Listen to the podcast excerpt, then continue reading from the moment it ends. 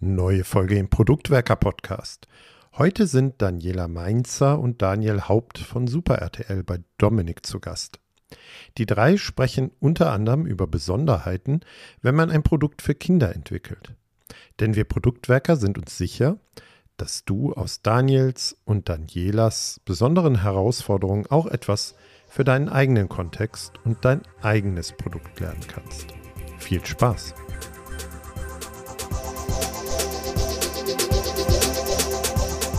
Jedes Produkt ist in seiner Art und Weise ein bisschen speziell, irgendwie eigen und hat auch seine eigenen Besonderheiten, wenn es darum geht, es zu entwickeln.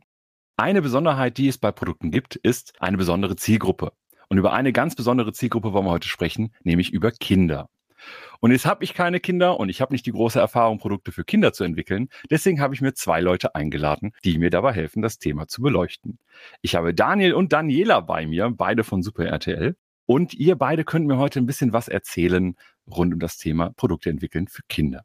Bevor wir jetzt hier voll in die Materie einsteigen, um so ein bisschen auch zu verstehen, woher ihr kommt, was ihr so macht und so weiter, mögt ihr euch unseren Zuhörerinnen und Zuhörern einmal kurz vorstellen? Sehr gerne.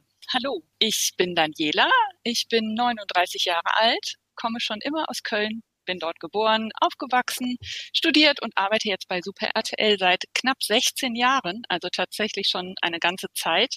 Angefangen bereits im Digitalbereich, als man noch vom Internet als Abteilung sprach und es eine Flash-Webseite gab, die togo.de hieß und äh, von Kindern genutzt wurde, bis jetzt 16 Jahre später in einem großen Produktportfolio hieß zwischendurch mal Online-Redakteurin, mal Online-Projektmanagerin, mal nur Projektmanagerin und bin mittlerweile als äh, Senior Managerin digitale Produkte angestellt und kümmere mich da hauptsächlich um alle Inhalte, die sich an Vorschüler richten, also so die Kernzielgruppe zwei bis fünf, was natürlich eine super spannende Zielgruppe für die digitale Entwicklung ist. Und ja, würde sagen, ich gebe mal an Daniel weiter. Hallo Dominik. Ja, schön. Freut mich, dass das geklappt hat heute. Ich bin ähm, Daniel, ich bin 41 Jahre alt, Vater zweier Kinder. Wahrscheinlich mit dem Grund, dass man mich äh, bei, bei Super RTL und Togo-Umfeld dann eingestellt hat, weil die Kinder auch genau in die Zielgruppen passen. Habe damals angefangen in der, in der Softwareentwicklung tatsächlich. Meinen Weg dann gemacht über Release-Management, Projektmanagement, irgendwann in die Product-Owner-Rolle, äh, in der ich jetzt auch so seit roundabout sechs bis sieben Jahren arbeite ja, habe vorher in einem komplett anderen Umfeld gearbeitet, hat also überhaupt weder was mit Medien zu tun gehabt, äh, noch was mit Kinderunterhaltung zu tun gehabt. Äh, von daher war das ganze Thema auch für mich ganz neu und bin jetzt ja noch relativ frisch seit sieben Monaten in der Rolle des Product Owners bei Super RTL. Ja, sehr schön, dass ihr heute da seid und ähm, mit mir so ein bisschen über das Thema sprechen könnt. Lass uns da nochmal, jetzt haben wir euch so ein bisschen kennengelernt, Lass uns auch mal euer Produkt kennenlernen. Was ist eigentlich euer Produkt und in welcher Art und Weise zieht es auf Kinder?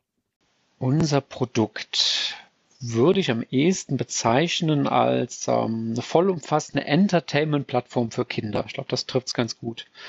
Wobei bei Super RTL äh, äh, als Fernsehsender, der, der wir ja originär sind, liegt da bei uns sicherlich ein großer Fokus auf dem Videobereich. Das heißt, viele der Inhalte, die Super RTL tagsüber im Fernsehen unter der Marke Togo ausstrahlt und deren Rechte wir haben, die verbreiten wir jetzt auch auf digitalen Kanälen. Ja, das sind zum einen sind das Third Parties, wie, wie beispielsweise in YouTube, aber es ist eben halt auch genau diese von uns selbst entwickelte Plattform. So, und wenn man sich jetzt äh, uns anschaut im Vergleich zu anderen Videoplattformen, die sicherlich jeder von uns kennt, weil er tagtäglich mit denen auch in Kontakt ist, sind wir zum einen erstmal eine reine Kinderplattform. Das heißt, wir haben unser Produkt ganz speziell für Kinder entwickelt. Und genau darüber unterhalten wir uns ja auch heute so ein Stück weit. Und wir bieten aber über Video hinaus den Kindern noch jede Menge andere Assets. Das heißt, wir haben für, ja, wir nennen sie mal gerne die, die härteste Zielgruppe der Welt, eben für die Kinder, haben wir zum Beispiel neben Videos auch noch jede Menge Spiele. Ein großes Spieleangebot einfach, was die Kinder ausprobieren können und in Anspruch nehmen können.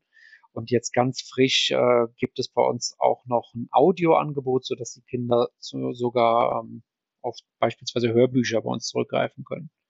So, ganz wichtig für unser digitales Togo-Produkt ist außerdem, wir sind da, wann die Kinder wollen und wo die Kinder wollen. Ja? Das heißt, dementsprechend gibt es unser Digitalangebot auch auf allen möglichen Endgeräten. Sprich, neben der Webseite, die man sowieso über jedes Endgerät erreichen kann, haben wir eben auch noch Apps für Android TV, für Amazon Fire TV, aber auch für alle gängigen anderen mobilen Endgeräte. Das heißt Apple und Android.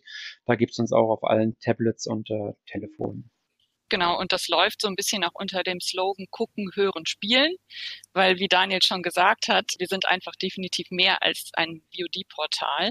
Gerade auch im Kinderumfeld ist es einfach notwendig, dass man eben mehr auch anbietet. Und wir wissen, dass der Markt total groß ist für Kinderprodukte, aber dass Eltern eben auch oft überfordert sind mit der großen Auswahl und zu gucken, was, was brauche ich denn? Und ähm, unser Anspruch an das Produkt ist tatsächlich, wir bieten das Produkt, was eben alles bietet.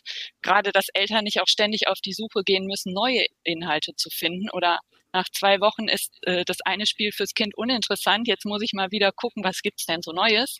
Bei uns kommen halt regelmäßig neue Inhalte zu allen Inhaltstypen auch an und äh, dementsprechend äh, gibt's immer wieder Neues auch zu entdecken. Und jetzt ich im Speziellen arbeite auch noch für unsere Vorschüler. Das heißt, bei uns gibt's zusätzlich zu dem großen Togo-Portfolio eine zusätzliche App nur für Kleinkinder. Und das ist die Togolino-App, die einfach nochmal ein bisschen anders aufgebaut ist, weil es einfach eine andere UX auch für Kleinkinder sein muss, als äh, für die Kinder, die wir in der Togo-Zielgruppe, also der Grundschüler, dann erreichen wollen. Jetzt hast du, äh, Daniel, jetzt hast du gerade schon gesagt, es muss eine andere UX sein. Ne, das ist schon irgendwie so eine Herausforderung. Ich muss es irgendwie anders machen, als ich es vielleicht gewohnt bin, auch für Erwachsene. Und ihr habt eben auch schon über Eltern gesprochen im Sinne von, ne, die sind vielleicht auch überfordert, die richtigen Inhalte zu finden, etc. Ich denke, dass da auch vielleicht sowas wie Vertrauen ne, äh, und so weiter mit reinspielt. Aber dann lass uns da jetzt auch einmal einsteigen. Was sind denn so nach eurer Erfahrung, gerade jetzt auch im Kontext mit anderen Produkten, Daniel, du hast ja erzählt, du hast einen ganz anderen Weg hinter dir, äh, auch mit anderen Produkten. Was sind so vielleicht Besonderheiten, wenn man eben ein Produkt für Kinder speziell entwickelt? Also es ist tatsächlich ja so bei Kindern, jetzt nicht nur bei Vorschülern, sondern eben auch bei Grundschülern, dass man einfach nicht damit planen kann, dass sie große Texte lesen oder viele Inhalte lesen. Also sie sind natürlich sehr getriggert über die grafische Umsetzung. Es ist total wichtig, was, was selbstverständlich auch bei Apps für Ältere notwendig ist, nämlich dass eine gute Ikonografie da ist. Das heißt, die Kinder müssen sich schnell zurechtfinden und zwar eben ohne Texte. Die Togo-Kinder können zwar selbstverständlich lesen, aber auch da wissen wir, dass einfach ungerne in Apps gelesen wird oder viel Text auch oft überfordert ist. Man muss richtig schauen, welche Wörter benutzt man. Wir haben zum Beispiel das Wort Voting genutzt. Viele Kinder ist das bekannt, wenn sie es hören. Also wenn ich sage ein Voting, dann wissen sie durchaus, was gemeint ist. Wenn sie im Text es aber lesen, dann klingt das kryptisch und dann ist es mal ein Voting oder hm, habe ich noch nie gehört, kann ich nichts mit anfangen. Das heißt, da muss man sehr auf die Sprache und den Text auch achten. Genau, und ich würde auch sagen, insbesondere wenn man so eine App für Kinder entwickelt, muss man da noch sehr viel penibler darauf achten, dass die Navigation und die Bedienung äh, eines solchen Produktes einfach noch eingängiger ist, als wenn man jetzt ein Produkt für Erwachsene äh, baut. Ne? Wir haben teilweise auch Sachen, wo man schauen muss, äh, Kinder haben auch jetzt Standard so in dem Bereich Videounterhaltung, da stoßen wir auch immer drauf. Das heißt, da beobachtet man immer wieder so eine Art gelerntes Verhalten. Ja? Zum Beispiel, ähm, Kinder kennen YouTube. Ne? Und YouTube ist somit auch ein de facto Standard, jetzt vielleicht nicht bei den ganz jungen Kindern, ne, aber bei der, bei der Togo-Zielgruppe, die kennen halt YouTube und sind sehr stark geprägt halt dadurch und, und kennen viele Dinge. Ne? Und da lehnt man sich natürlich auch stark bei der Entwicklung der Produkte so ein bisschen an YouTube an. Wir hatten zum Beispiel äh, im UX-Lab mal ein Kind, das hat äh, irgendwie wie wild unten auf die, die rechte untere Seite des, des Bildschirms geklickt, weil es einfach von YouTube weiß, hey, da kann ich die Werbung übersprechen. Ne? Das funktioniert jetzt bei uns nicht. Aber das sind Beobachtungen, die man einfach macht. Ne? Kinder sind so ein bisschen geprägt durch, durch andere Standards, die sie kennen und da leben wir uns dann an. Ja, und einfach nochmal dieser, dieser Punkt Navigation und Bedienung des Produkts, das, das muss einfach sein. Ne? Wie macht ihr denn in dem Kontext User Research? Also gerade wenn ihr jetzt sagt, äh, Kinder haben irgendwie spezielle Anforderungen, was Sprache, Bilder und äh, teilweise auch mentale Modelle und so weiter angeht, wie findet ihr denn das heraus? Weil ihr seid ja keine Kinder mehr. Tatsächlich laden wir regelmäßig äh, Kinder und auch deren Eltern zu uns ein und haben wie Daniel gesagt hat, UX Labs. Das heißt, da haben wir zwischen acht und zehn Kinder oder Kinder mit Eltern, denen wir dann auch unsere Produkte zeigen, um einfach auch selber zu lernen, wie agieren die Kinder oder auch die Eltern mit den Produkten, weil es tatsächlich auch spannend ist, gerade bei den ganz kleinen Kindern zu sehen, man, man kennt so bestimmte Dinge, die man beachten muss für ähm, ältere Nutzer. Das heißt also, Im unteren Feld, da wo der Daumen noch den Browser erreicht, sollten halt klickbare Flächen sein. Kinder tippen aber von oben aufs Gerät. Also die haben ein ganz anderes Handling mit den Geräten. Die nutzen gerade im Kleinkindbereich auch mit beiden Händen das Gerät. Das heißt, die fassen das Gerät an wie eine Konsole. Ne? und eben nicht im Portrait, sondern eher im Landscape. Das sind so Dinge. Das ist jetzt für die Togo-Zielgruppe äh, nicht mehr ganz so relevant, aber für die ganz Kleinen, das einfach eben weil sie noch gar keinen Kontakt zu digitalen Medien hatten, ist das ein komplett neues Gerät und eine komplett neue Nutzung. Deswegen kann man sich auch schlecht an irgendwelchen Erfahrungen aus dem UX-Bereich von Erwachsenen richten, weil das einfach komplett neu und anders ist diese starken Unterschiede, die wir haben in den Zielgruppen. Also auf der einen Seite die ganz jungen Kinder, diese Tokolino-Zielgruppe, die irgendwo bei zwei anfängt, ne, wobei wir keine zweijährigen Kinder jetzt im UX-Lab haben, da bekommst du normalerweise nicht so die nicht wirklich gute qualitative Ergebnisse, äh, aber die reicht ja tatsächlich von dieser ganz jungen Altersgruppe bis hin zu 12, äh, 13, wobei es auch da auf der anderen Seite wieder schwierig wird. Ne, die, die verliert man dann eher an, an äh, andere Mitbewerber, die gucken dann weniger Togo, aber diese große Bandbreite, die wir einfach haben, das ist natürlich auch so ein bisschen eine Herausforderung. Ne? Und dieses wenig Text, das gilt dann auch nicht für alle, weil Kinder, die lernen dann irgendwann lesen. Ne? Manche Kinder stört dann Text eher, eher weniger. Ja, also wenn man so drüber nachdenkt, Staffel, Serien, Episodeninformationen. Es gibt durchaus Kinder, die lesen das ne? und, und die nutzen das auch und für die ist das hilfreich, aber halt nicht für alle. Ne? Man muss aber irgendwie diese ganze Zielgruppe dann äh, mit im Blick haben. Ja? Und das, das ist auch so ein bisschen Teil unseres Produktversprechens, dass das Togo Togolino unter dem, dem Hut von Togo, dass das ein Produkt ist, was mitwächst mit, mit den Kindern, ne? dass er ein Angebot hat für die ganze Zielgruppe und was dann irgendwo die ganze Zielgruppe auch abholt.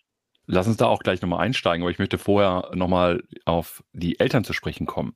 Gerade jetzt äh, beim User-Thema User Research, ne, wenn dann Kinder, die werden jetzt natürlich nicht alleine vorbeikommen. Gerade wenn man jetzt irgendwie, ich sag mal, so drei, vier, fünfjähriges Kind, äh, das wäre schon irgendwie schräg. Aber da kommen die Eltern mit. Wie ist das zum Beispiel, hier User Research zu machen, während Eltern als nicht nur Erziehungsberechtigte, sondern eben auch als Aufsichtspersonen und Fürsorgende mit dabei sind, wenn User Research gemacht wird? Grundsätzlich sagen wir, das Produkt ist primär für Kinder konzipiert. Ja? Das heißt, wir bauen ein Produkt für Kinder, wir denken die Eltern aber mit. Ja, und genauso stellt sich das dann auch in einem UX-Lab dar. Wir sagen den Eltern da schon, okay, lasst bitte immer die, die Kinder machen, lasst die mal ausprobieren. Äh, das, das kommt immer stark auf, auf die Eltern an und, wie sie gepolt sind, sage ich mal. Eltern versuchen oftmals äh, den Kindern da irgendwo zu helfen in der Bedienung, Dinge zu erklären, wo wir dann aber sagen, hey, lass das Kind mal probieren, weil wir tatsächlich am Ende das Produkt so bauen wollen, dass die Kinder es bedienen können. Ne?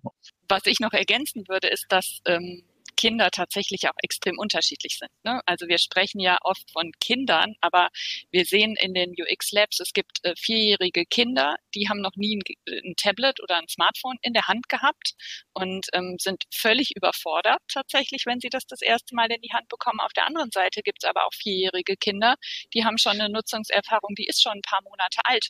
Die äh, nehmen das in die Hand und wischen und tippen direkt, die kennen das alles. Insofern auch da ist es total innerhalb der Segmente schwierig zu sagen, genau so funktioniert es, weil sie einfach auf einem extrem unterschiedlichen Stand sind. Und da sind natürlich die Eltern relevant. Ne? Ab wann lassen sie Mediennutzung zu? Wie viel Mediennutzung lassen sie zu?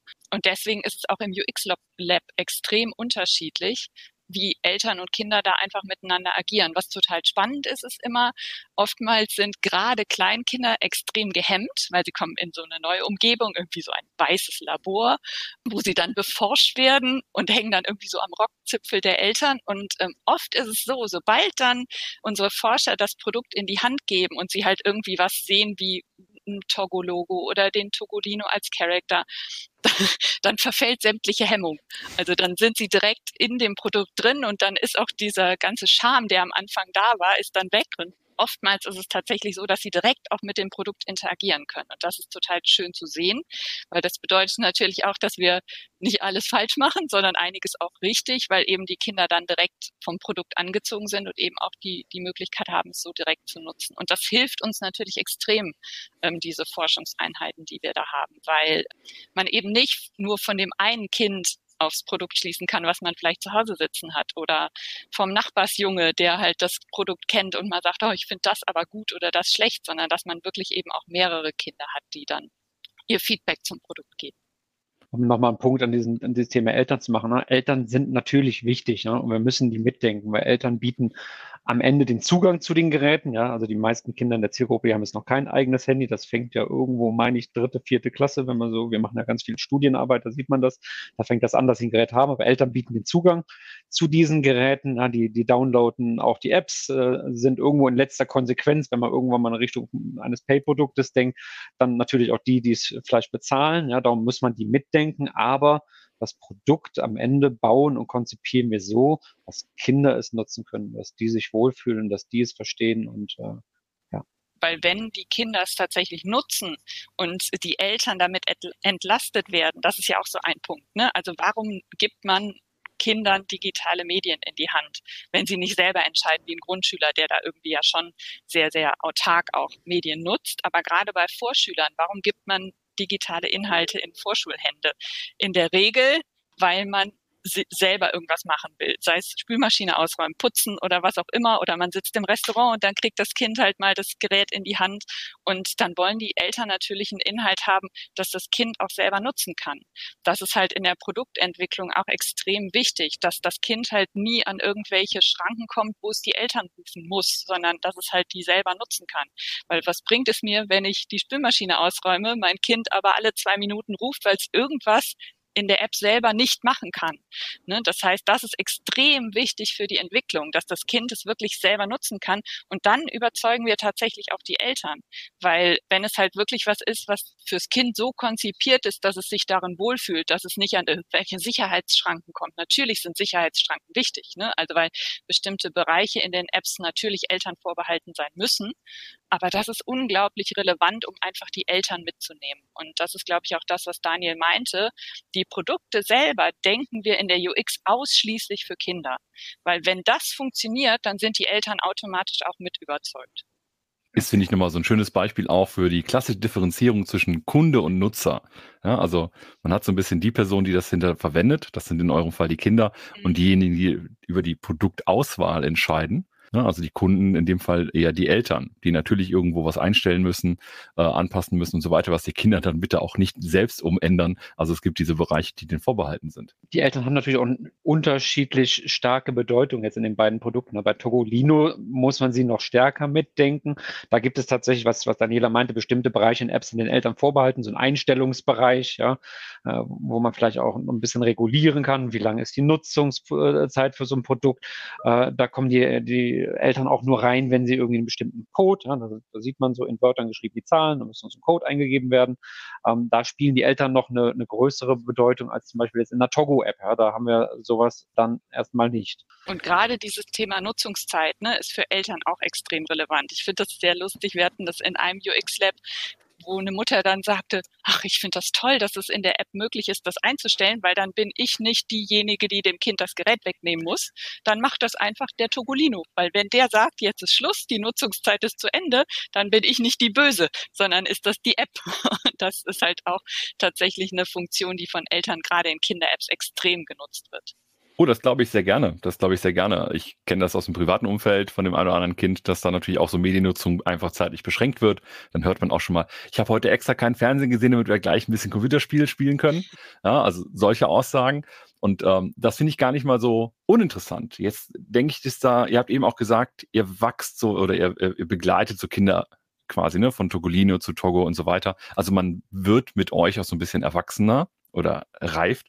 Äh, jetzt ist so meine Frage, wenn ihr Nutzer habt, die über eine längere Journey oder Zeit einfach mit euch interagieren, dann habt ihr natürlich auch eine große Spannweite etc. Wie seht ihr dann zum Beispiel auch so Themen wie die Verantwortung für kindliche Erziehung oder äh, kindliche Mitentwicklung? Weil ihr habt jetzt gerade am Anfang ist, ne, Mediennutzung gerade war jetzt ein Thema, das kann man zeitlich begrenzen, aber auch äh, ich kann natürlich jetzt ganz viel Werbung draufschmeißen oder keine Ahnung was machen mal bei den kleinen Kindern ist es vielleicht eher so, ist die mal abgelenkt, aber es macht ja auch etwas mit uns Menschen, wenn wir Produkte nutzen. Die verändern uns ja auch irgendwie. Wie ist so das Thema kindliche Entwicklung bei euch mit auf der Agenda? Natürlich richten wir uns daran. Und wir haben natürlich neben den UX Labs auch äh, eine eigene Abteilung, die sich um Forschung bemüht und dementsprechend auch weiß, wie in der kindlichen Entwicklung bestimmte Dinge gemacht werden müssen. Aber, und das ist ja auch das Spannende daran, im Grunde hat sich da in den letzten 20 Jahren nichts dran geändert. Also, weil auch gerade kleine Kinder, die sind jetzt nicht zu digitalen Monstern geworden, die ab zwei Jahren automatisch irgendwie ne, einfach in ihren Genen drin haben, dass sie auf Inhalte klicken müssen, sondern die sind ja immer noch gerne draußen. Und äh, wir wissen auch, dass natürlich digitale Nutzung eine große Rolle spielt, aber für die kindliche Entwicklung es extrem wichtig ist, auch rauszugehen. Und ähm, wir tatsächlich in unseren Produkten auch oft über Dinge nachdenken, die eben das kombinieren. Das heißt, irgendwie auch Inhalte bieten, um aktiv dann auch eben aufzustehen oder zu tanzen und mitzumachen. Das ist eben auch total wichtig. Und diese Kombination aus, aus der Entwicklung des Kindes außerhalb von digitalen Medien mit digitalen Medien zu verknüpfen, ist, glaube ich, ein Punkt, wo man auch mit unseren Produkten extrem viel noch machen kann. Wie du sagtest, da hat sich in den vielen Jahren jetzt äh, nicht so viel geändert. Ja. Ich habe auch ein paar Jährchen auf dem Buckel, aber auch ich erinnere mich damals äh, vom Fernsehen, gab es Werbeunterbrechung, gab es Werbung, mal mehr, mal weniger. Äh, vor Weihnachten die ganzen Werbungen für Kinderspielzeuge. Ich kenne das aus meiner Jugend. Und wir haben es auf der Online-Plattform auch. Ne? Das ist eine, eine, eine, Plattform, wo man die Inhalte frei konsumieren kann. Dafür sind sie durch Werbung finanziert. Das heißt, da haben die Werbeclips. Aber eigentlich auch wie damals, äh, wie man, es aus dem Fernsehen kennt. Ne? Gab es auch schon immer. Und es ist tatsächlich ja auch so, dass das äh, bei, bei Kinder-Apps nochmal spezieller ist, dass wir tatsächlich nur Werbung für Kinder anzeigen. Also das heißt, wir sind, und das ist auch wichtig natürlich für die Elternakzeptanz und wo wir uns vielleicht auch abgrenzen von Mitbewerbern, die da nicht so restriktiv sind. Bei uns wird tatsächlich jede Werbung, die ausgespielt wird, geprüft. Und ähm, wir haben natürlich auch äh, Banner, die nochmal den Content von der Werbung so weit trennen, dass das Kind auch klar weiß, okay, das ist eine Werbung. Und spannenderweise finden viele Eltern die Werbung in unseren Apps auch eher als Empfehlung. Wir haben das oft als Feedback bekommen von den Eltern, dass sie sagen, naja, dann weiß ich halt mal, was ich meinem Kind zum Geburtstag schenke. Oder wenn das Kind dann halt eine Werbung für ein bestimmtes Produkt sieht und dann begeistert davon ist, dann erfährt halt die Mutter auch, okay, das kommt auf den Wunschzettel drauf. Das heißt, Werbung wird da tatsächlich im Kinderumfeld natürlich oft kritisch gesehen, aber mittlerweile ist man daran auch im Kinderumfeld so weit gewöhnt, dass das äh, durchaus in Ordnung ist, so auch zu finanzieren. Jetzt würde ich gerne so ein bisschen das Thema Recht mit reinnehmen. Ne? Also gerade jetzt Werbung ist vielleicht das richtige Stichwort. Da muss man wahrscheinlich für Kinder ne, speziell abgrenzen und so weiter, wie gerade schon gesagt. Gibt es so aus der rechtlichen Perspektive für Produktentwicklung für Kinder noch irgendwelche Besonderheiten oder beschränkt sich das eigentlich nur auf das Thema Werbung?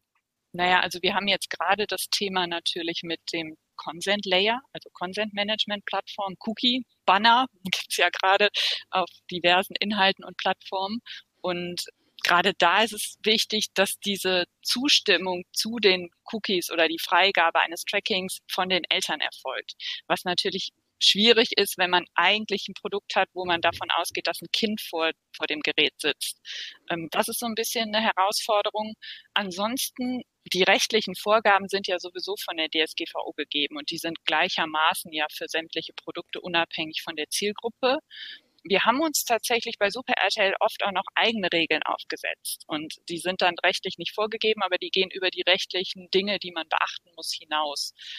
Wir haben zum Beispiel gesagt, dass eben für Vorschüler wir keine externen Links in unsere Produkte verbauen. Das bedeutet zum Beispiel, normalerweise kennt man es von Werbung, die ist klickbar und führt dann auf die entsprechende Webseite des Kunden. Das haben wir für die Togo-Kinder auch eingebaut, weil das einfach vom Markt auch bekannt und gewünscht ist. Aber wir haben es mittlerweile im Markt so weit durchsetzen können, dass bei unseren Vorschulprodukten, das heißt da, wo Togolino draufsteht, dass denen eben nicht geklickt wird, damit die Kinder eben nicht aus der App rauskommen. Und das ist eben auch nochmal sowas, was Eltern wiederum überzeugt, wo aber mittlerweile der Markt auch sagt, das brauchen wir nicht unbedingt. Ich meine, eine Werbung im TV ist auch nicht klickbar. Deswegen funktioniert es im Zweifelsfall auch. Und das ist wiederum was, was dann das Kinderprodukt nochmal speziell für Kinder auch macht. Ja, ich kann schon für mich sagen, dass im Vergleich jetzt mit meinem Arbeitgeber, den ich davor hatte, bin ich sehr viel mehr in Kontakt äh, mit den mit Legal. Ja, da gibt es jetzt neben diesem Werbethema man wirklich ganz klar abtrennen muss, äh, kennzeichnen muss, visuell auch zeigen muss, hey, hier fängt Werbung an, äh, das ist kein Content mehr. Äh, das lassen wir irgendwie gefühlt sehr oft überprüfen, das sind sehr, gefühlt sehr oft in Kontakt mit Legal. Fällt mir jetzt noch ein, das Thema Altersempfehlungen. Ne, das, was ganz wichtig ist, dass wir Altersempfehlungen anzeigen müssen. Ne? Ähm, ab wann ist ein Content empfohlen für ein gewisses Alter. Und das nicht nur für Videos, die Diskussion haben wir jetzt auch für Spiele und das gilt genauso für ähm, Audioinhalte, die wir jetzt anbieten. Diese Altersempfehlung ist tatsächlich eine rechtliche Vorgabe, die es mittlerweile auch für alle Plattformen gibt. Also tatsächlich Netflix gibt ja auch an, äh, ab welchem Alter die Inhalte dann tatsächlich sind. Aber wir geben das tatsächlich auch, und das ist das, was ich meinte mit, wir sind manchmal tatsächlich noch über dem, was rechtliche Vorgaben sind. Wir geben tatsächlich da nochmal differenzierter ab. Ist es jetzt nicht ab 0 oder ab 6, sondern wir differenzieren dazwischen nochmal. Ne? Ist der Inhalt ab 3, ab 4, ab 5, ab 6, ab 7? Und das ist natürlich was, was Netflix so dezidiert gar nicht macht. Da steht dann ab 0 oder ab 6. Und ob das jetzt für mein vierjähriges Kind äh, gut ist, wenn es ab 6 ist, das ist es tatsächlich nicht. Da haben wir auch Kollegen in der Redaktion, die die Inhalte extrem genau prüfen und dementsprechend eine sehr dezidierte Altersempfehlung geben. Und die Kinder, die Kinder verstehen es tatsächlich auch, wenn es dann jetzt an den Inhalten steht, ab sechs, äh, hat natürlich auch so einige kuriose Sachen aus den UX-Labs. Mir fällt da das Kind ein, was gesagt hat, hm, ab sechs, ab sechs, ab sechs. Was könnte das heißen? Arbeitsblatt sechs. da hatte irgendwie den Kontext zur Schule. Äh, aber grundsätzlich, die, die Kinder verstehen die Altersangabe und, und die halten sich dann auch daran wir, wir haben das beobachtet auch beim Fire TV. Da, da hat man am Anfang im Moment noch die Auswahl, in welche Altersgruppe äh, möchte ich denn einsteigen. Möchte ich in das Vorschulprogramm 0 bis 6 oder möchte ich in die 6 bis 13 Inhalte oder 0 bis 13? Das war die ganze Range, die boten wir auch noch an und die Kinder tendierten dann immer dazu oder oft dazu, in diese 0 bis 13 äh, Gruppe reinzugehen, weil sie sagten, hm, ja, 6 bis 13 und da könnten ja dann Inhalte drin sein, äh, die vielleicht noch nichts für mich sind. Also die verstehen das, das Thema Altersangaben da äh, dann lass uns jetzt mal so ein bisschen rübergehen in, ich sag mal, den operativen Alltag von Product Ownern, weil ich mir auch durchaus vorstellen kann, dass ein oder andere besonders ist. Oder vielleicht stelle ich es mir vor, es sei besonders und es ist es gar nicht. Auch das wäre ja möglich. Ich möchte zum Beispiel auf das Thema Priorisieren kommen. Wenn es jetzt darum geht, einzelne Produktmerkmale zu priorisieren, wie kann ich mir das eigentlich bei euch vorstellen? Wie macht ihr das? Wie viel Spaß bringt mir dieses Feature oder wonach wird das sortiert? Ich werde natürlich, ähm, anders jetzt als im alten Job, äh, mit, mit anderen Anforderungen konfrontiert und äh, da stellen, da, da sind noch andere Vorstellungen von, von, von Wertschöpfung mit untergebracht in den Anforderungen, die wir bekommen. Äh, wir haben zum Beispiel eine ganz ganz starken Einfluss äh, unserer unserer Brandabteilung Design und Brand. Ja, da geht es dann immer darum, die die Produkte ähm, äh, bunt, kindgerecht, eher verspielt zu machen. Ja, das, das spielt dann äh, da wieder. Und natürlich ist das dann so eine Herausforderung, dann das abzuwägen oder priorisieren, zu priorisieren gegen ähm, ja eigentlich so unsere, unsere Strategie, unsere Vision, wo möchten wir hin? Wir möchten eine, eine Reichweite aufbauen, ja, wir möchten die die Einbußen, die wir haben im linearen TV, die möchten wir äh, auffangen. Das heißt, wir möchten Reichweite aufbauen, die wir irgendwie kapitalisieren können. Und das dann gegeneinander abzuwägen, das, das ist äh, eine Herausforderung. Ne? All diese Dinge, das, das Produkt bunt zu machen, äh, kindgerecht zu machen, Animationen vielleicht unterzubringen, äh, das alles ein bisschen verspielt zu haben, das hat natürlich so seine Berechtigung. Und das ist dann nur so ein bisschen ein Bauspiel, das gegeneinander aufzuwiegen. Also das sehe ich schon. Habt ihr dann auch so etwas wie ich sag mal so Produktziele, wo er sagt, okay, wir wollen jetzt als nächstes irgendwie folgende Möglichkeiten, äh, ein Ziel erreichen. Wir wollen jetzt, wie man normalerweise sagen würde, keine Ahnung, wir wollen jetzt irgendwie die Angebotserstellung für das und das äh, ermöglichen oder wir wollen jetzt, dass unsere Kunden das und das können. Wie kann ich mir bei euch so ein Ziel vorstellen? Wir haben bei uns nicht, wie man es klassisch vielleicht kennt, einen zwei wöchentlichen Zyklus in Sprints, wo wir ganz klassisch irgendwie auch ein Sprintziel hinausarbeiten, was dann irgendwie in Form einer Hypothese aufgestellt wird, die wir dann auch direkt überprüfen. Das heißt, wir haben auch irgendwie keine Kinder dann in unseren Sprint-Reviews sitzen, das wäre auch eher schwierig. Wir arbeiten in ähm, einer Art Safe-Konstrukt. Das heißt, unser Planungszyklus, das sind eigentlich eher drei Monate. Was nicht heißt, wir revisen alle drei Monate, aber das ist der Zyklus, in dem wir neue Features planen, vor dem wir auch priorisieren, wo wir gucken, okay, das sind jetzt so die wichtigsten Themen, die landen dann da drin. Wir gehen aber dann tatsächlich in die Richtung, dass wir sagen, pro Feature, was wir jetzt entwickeln, haben wir natürlich eine Erwartungshaltung an den Outcome und haben ein Ziel, was wir damit erreichen wollen. Und das überprüfen wir dann im Anschluss auch. Beispiel, wir, ein Ziel war es jetzt, mehr Präsenz für, für unseren Togo-Radiosender ähm, zu schaffen. Ja. Wir haben Talko Radio, ist auch ein zusätzliches Angebot. Da war es einfach das Ziel, mehr Präsenz zu schaffen für Togo Radio, mehr Radiostarts zu generieren und äh, dementsprechend haben wir da ein Radio-Widget, was jetzt immer sichtbar ist, oben im, äh, sichtbaren Bereich platziert. Auch wenn man über die Seite dann navigiert, ist das ständig sichtbar. Der Stream, der spielt auch weiter und ja, dadurch, dass ich dieses Widget da dauerhaft sehe, habe ich entsprechend äh, mehr Sichtbarkeit für Radio an sich. Äh, es wird mehr geklickt und äh, hinterher wird das einerseits überprüft natürlich immer äh, auch in einem UX-Lab. Das heißt, neue Funktionalitäten, die wir entwickeln, die prüfen wir in einem UX-Lab. Wir schauen aber auch sehr stark auf Daten. Ja, äh, haben ein großes Data-Team, was hinter der Seite steckt. Die schauen dann auch nochmal drauf, äh, trifft denn das, was wir uns vorgestellt haben mit der Schaffung dieses Features, tritt das denn nachher auch ein? Ne? Sind, haben wir mehr Radiostarts und wie entwickelt sich das? Ja, und so überprüfen wir dann die Ziele, die wir uns pro Feature setzen, im Einzelnen hinten raus noch einmal. Vielleicht noch mal kurz zum Thema Priorisierung. Ich glaube nicht tatsächlich, dass es anders ist, aber das kann vielleicht Daniel besser beurteilen, weil ich eben 16 Jahre schon im gleichen Unternehmen arbeite. Aber im Grunde ist es ja so, dass die Priorisierung extrem auch davon abhängig ist, ob zum Beispiel irgendwelche rechtsrelevanten Themen reinkommen. Also wenn ne, rechtliche Anforderungen kommen, die sind oft in der Priorität einfach hoch. Aber ich glaube, das hat nichts speziell mit Kinderprodukten zu tun, sondern das gibt es wahrscheinlich bei jedem anderen Unternehmen gleichermaßen. Mm, was bei uns in der Priorisierung halt noch so ist, wie Daniel auch gesagt hat, dass wir natürlich drauf gucken müssen, was ist der beste Outcome. Aber auch das ist, glaube ich, was, was man in anderen Unternehmen gleichermaßen nutzt. Insofern, ich habe gerade darüber nachgedacht, ob es irgendwelche Besonderheiten aus dem Kinderumfeld gibt, die das sagen, dass wir die Priorisierung anders aufsetzen müssen als in anderen Unternehmen oder für andere Zielgruppen? Ich glaube tatsächlich eher nein, weil letztlich natürlich ist es eine sehr spezielle Zielgruppe, aber das ändert, glaube ich, nichts an der letztlichen Priorisierungen, wie man mit Stakeholder-Feedback, rechtlichen, äh, rechtlichem Input und ähm, Feedback von Usern, sei es jetzt von Kindern oder von Erwachsenen ist. Und das ist, glaube ich, gleichermaßen in der Priorisierung. Ja, ich kann vielleicht auch so ein bisschen erzählen, welche Richtung ich gerade hinarbeite, was das ganze Priorisierungsthema angeht. Ne? Weil wir haben ganz, ganz viele Anforderungen auch von, von unterschiedlichen Stakeholdern. Das ist, glaube ich, so das, das klassische Product Owner Setting. Und ähm, ja, ich schaue mir diese Dinge jetzt halt aus mehreren Blickwinkeln an. Ne? Einmal wir sind unterwegs äh, mit einer sogenannten Multi-Sided Plattform und wir haben so ein Multi-Sided Market, das heißt, wir haben äh, verschiedene Kundensegmente. Ne? Wir haben auf einer, auf der einen Seite haben wir die, die Werbepartner, ja, die ihre Produkte vermarkten müssen, auf der anderen Seite natürlich ganz klar die Kinder, denen wir gutes Entertainment äh, bieten möchten. So, und die einzelnen Anforderungen, die wir jetzt haben, die gehen natürlich auf die eine oder andere Kundengruppe.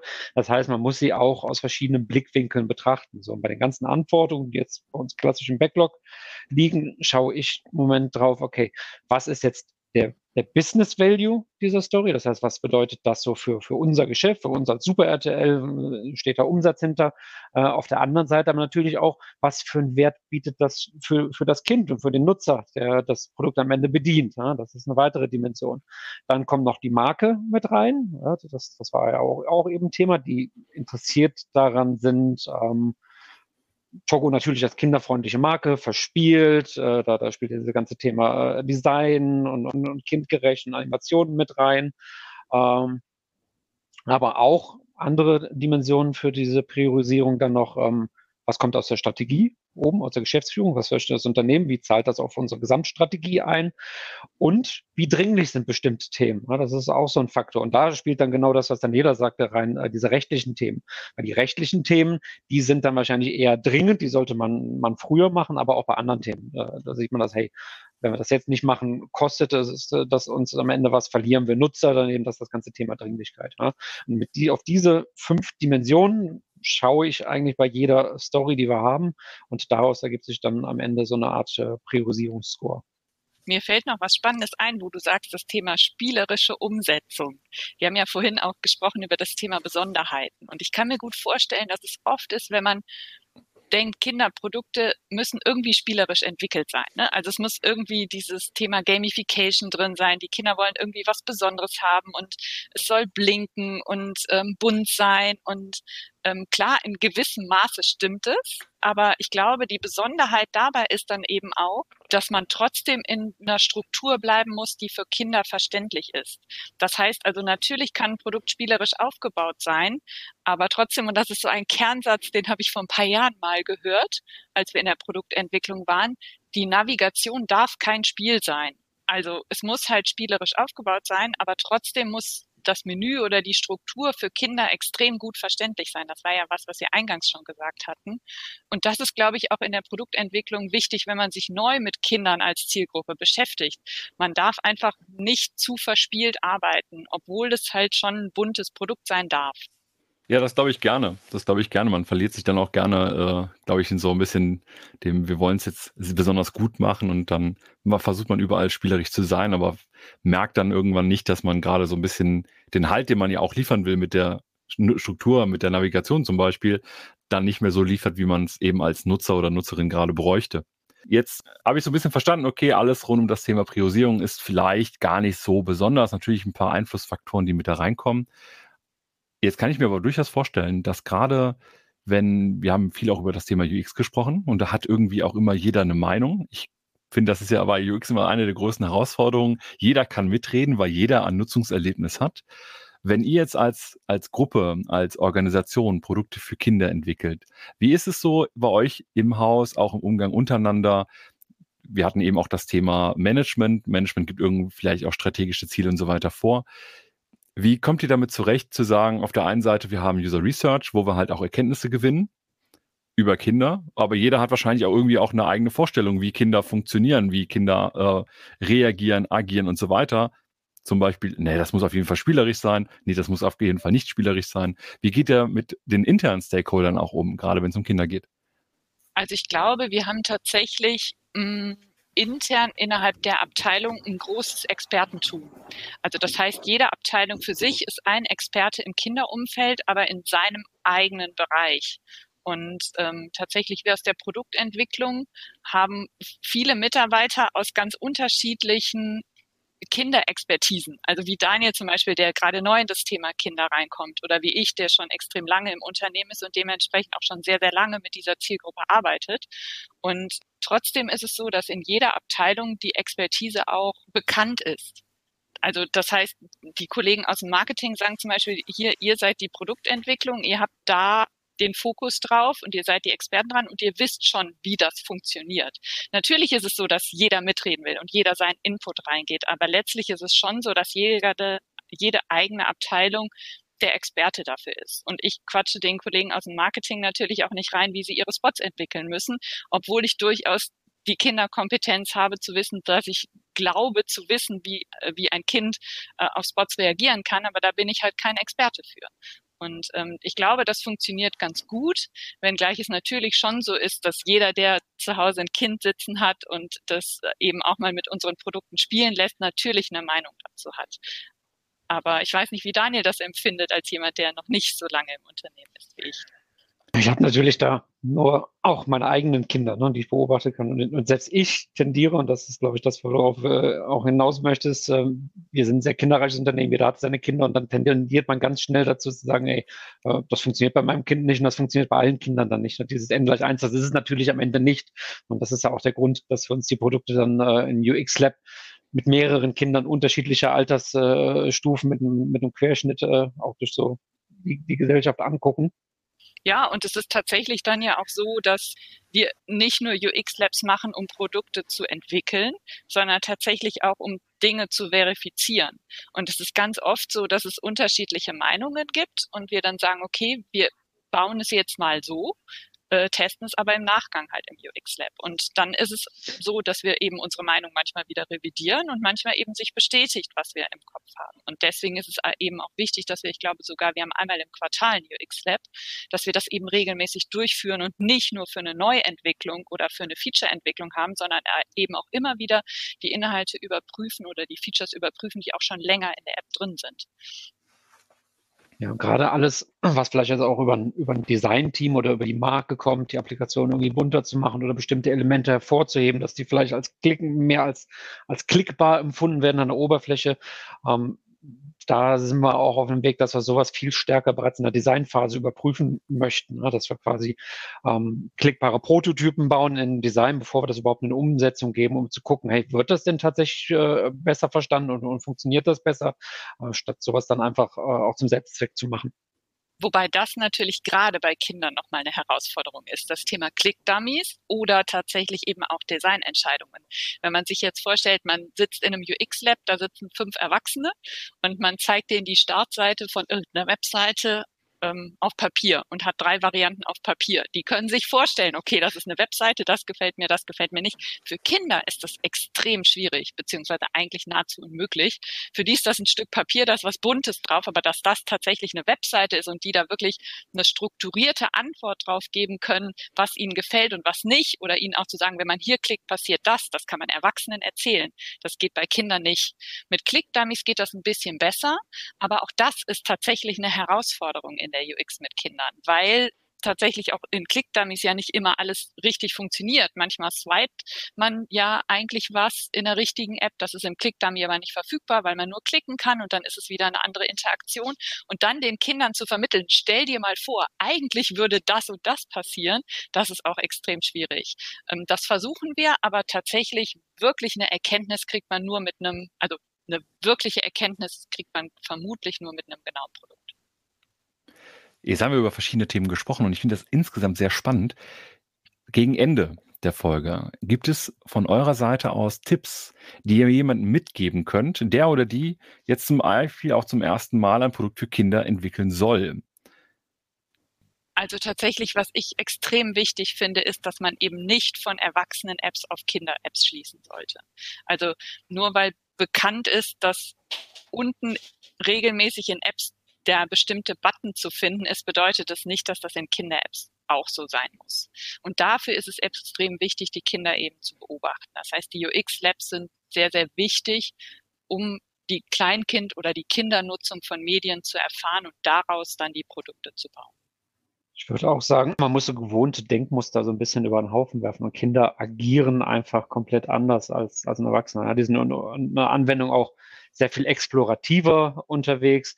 Und was man immer auch im Hinterkopf haben muss, so Dinge, die für einen selbst irgendwie wichtiger, wichtig sind, die, die sind es für Kinder dann am Ende vielleicht auch gar nicht. Ja? So, so ein Beispiel, wo ich mich dann selbst mal ertappt habe, so im Sinne einer Videoplattform. Ich bin es von Netflix natürlich gewohnt.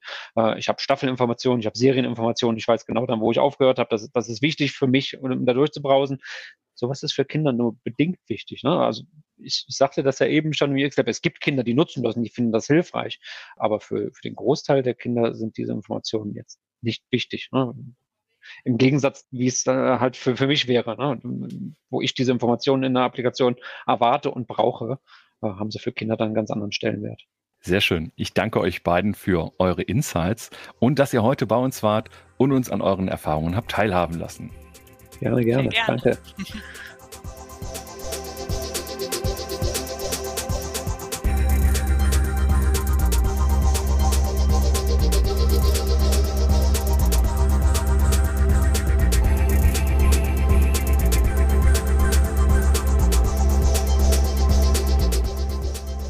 hoffen, dass euch diese Folge gefallen hat und dass ihr den ein oder anderen Impuls daraus mitnehmen konntet. Damit wir euch künftig direkt informieren und zu unseren Live-Events Einladungen schicken können, meldet euch doch auf unserer Website zu unserem E-Mail-Service an. Einfach auf produktwerker.de kurz im Formular Name und E-Mail-Adresse hinterlassen.